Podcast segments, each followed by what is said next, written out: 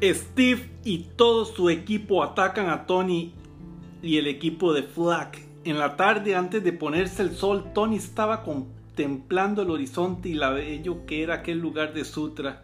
A pesar de ser tan misterioso, tenía una belleza extraña.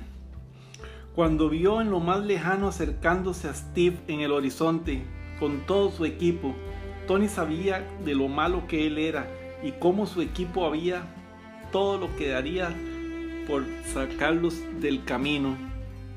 Tony tenía unas bolas mágicas de poder, así eran como peleaban esta gente, con unas bolas increíbles, de un poder increíble, como unas bolas de cristal de puro vidrio, pero que infringían calor y cuando tocaban a la otra persona la quemaban incandescentemente. Tony vio que tenía unas bolas de poder en la cabaña de Otto. Fue rápidamente y le dio una a cada uno de su equipo. Les dijo que los alistaran antes de ser atacados, pero unos segundos así tendrían más poder y serían más efectivas. Cuando todos se enfrentaban al equipo de Steve, empezó la batalla. Fue durísimo.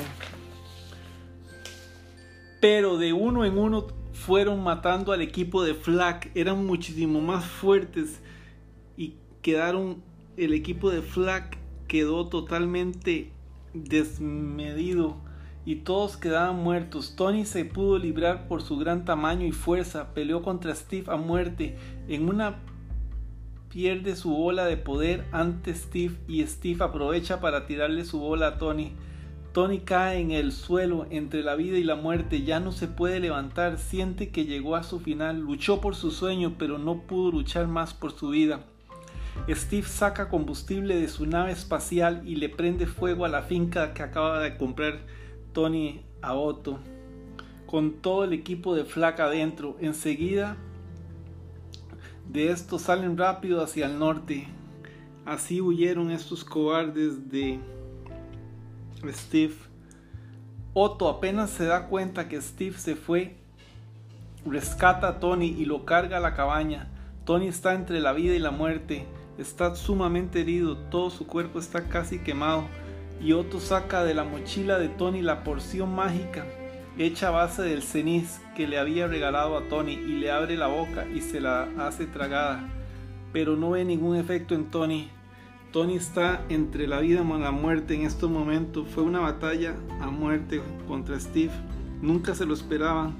También el golpe de ver a sus amigos muertos que lo habían apoyado tanto para fundar Flack lo desmotiva totalmente. Esos son los peores momentos de la vida de Tony. Nunca, nunca había tenido algo tan duro, a pesar de haber tenido una niñez y todo.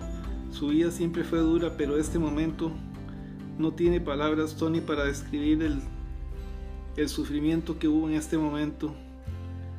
Síguenos en el siguiente capítulo de las historias de Tony.